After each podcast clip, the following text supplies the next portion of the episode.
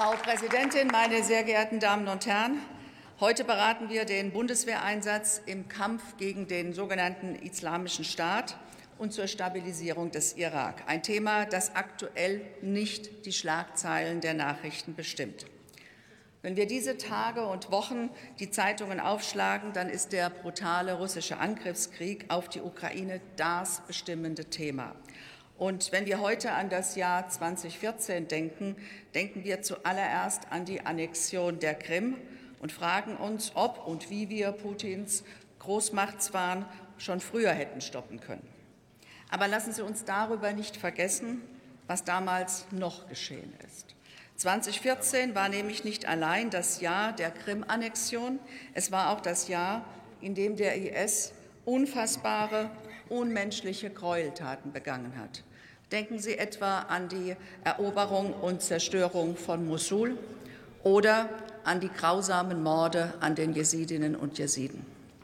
Dank des internationalen Engagements und auch dank des Einsatzes vieler Soldatinnen und Soldaten der Bundeswehr ist der IS inzwischen nicht mehr in der Lage, Angst und Schrecken solchen Ausmaßes zu verbreiten. Militärisch können wir sagen, der IS ist zerschlagen. Die irakischen Streit- und Sicherheitskräfte halten einen hohen Verfolgungsdruck aufrecht, und sie werden dabei von der internationalen Anti-IS-Koalition unterstützt. Allerdings die Gefahr durch den IS ist keineswegs gebannt. Seine bewaffneten Angriffe dauern an und er begeht im Irak weiterhin Anschläge gegen die irakischen Kräfte, lokalen Verwaltungsstrukturen und kritische Infrastruktur. Und neben dieser permanenten und konkreten Bedrohung steht der Irak vor weiteren großen innenpolitischen Herausforderungen. Rund ein Jahr nach den Parlamentswahlen im Irak wird immer noch um die Regierungsbildung gerungen. Gewaltsame Proteste in Bagdad und weiteren irakischen Städten im Sommer diesen Jahres zeigen, die Lage im Land ist und bleibt angespannt. Eines jedoch wurde bei allen innenpolitischen Konflikten immer wieder deutlich.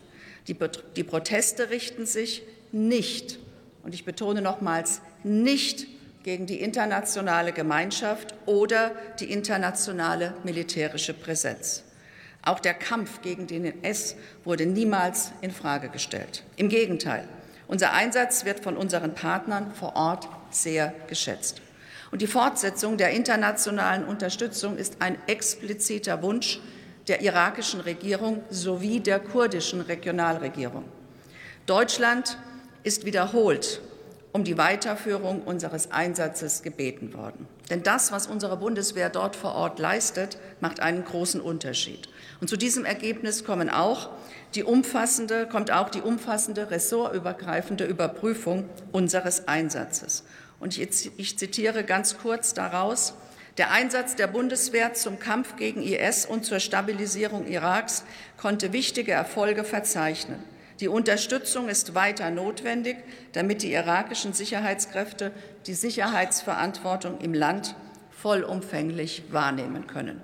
Und genau darum bitte ich Sie heute, lassen Sie uns zusammen zwei wichtige Ziele verfolgen, damit diese gute Arbeit weitergehen kann.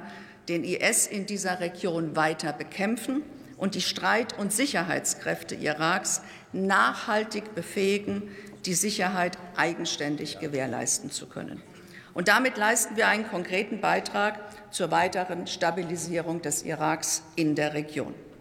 Die Personalobergrenze mit 500 Soldatinnen und Soldaten soll im neuen Mandat unverändert bleiben. Gleichzeitig wollen wir die Beiträge der Bundeswehr in den kommenden zwölf Monaten geringfügig anpassen.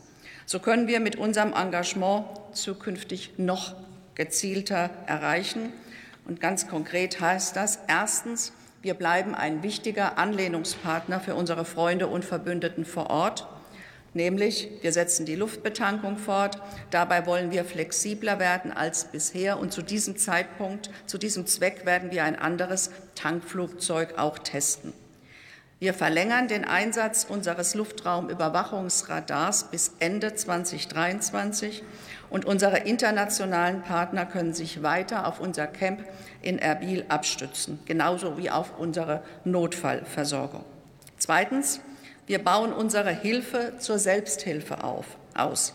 In Bagdad, wo wir die irakischen Sicherheitskräfte beraten, verdoppeln wir unser Beratungspersonal und im Rahmen der NATO-Mission Irak und in Erbil erarbeiten wir Lösungen, mit denen die kurdischen Sicherheitskräfte noch stärker von unserer Anwesenheit profitieren können.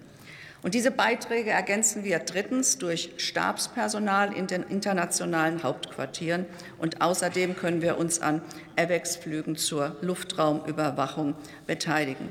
Meine Damen und Herren, ich sage es noch mal deutlich. Die es geht um eine Beratung durch unsere Soldaten. Das ist das, was wir vorhaben, um diese Hilfe zur Selbsthilfe dann auch zu organisieren. Denn die taktische Grundlagenausbildung der irakischen Streit- und Sicherheitskräfte wurde bereits Mitte 2020 beendet. Und bis zu diesem Zeitpunkt wurden insgesamt über 18.000 äh, äh, irakische Streit- und Sicherheitskräfte mit Beteiligung durch die Bundeswehr ausgebildet. Meine Damen und Herren, insgesamt ist das, wie ich finde, ein gutes, ein wirksames Paket, das vor Ort hilft und unsere Solidarität mit Taten untermauert. Vor acht Jahren war der Terror des sogenannten IS allgegenwärtig. Ich habe diese Gräueltaten benannt. Auch hier bei uns im Herzen Europas haben wir das gespürt. Wir alle erinnern uns an die Berichte von geflohenen Menschen vor diesen Gräueltaten, wenn sie uns äh, diese Situation beschrieben haben.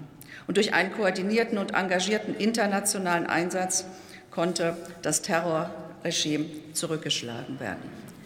Die Frauen und Männer in der Bundeswehr haben mit ihrem Einsatz einen wichtigen Beitrag dazu geleistet, und ihnen gilt dafür unser aller Dank.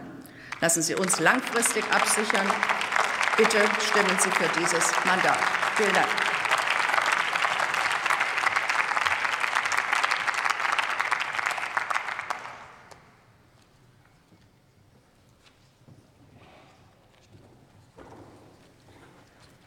Das Wort hat der Kollege Jürgen Hart für die CDU-CSU-Fraktion.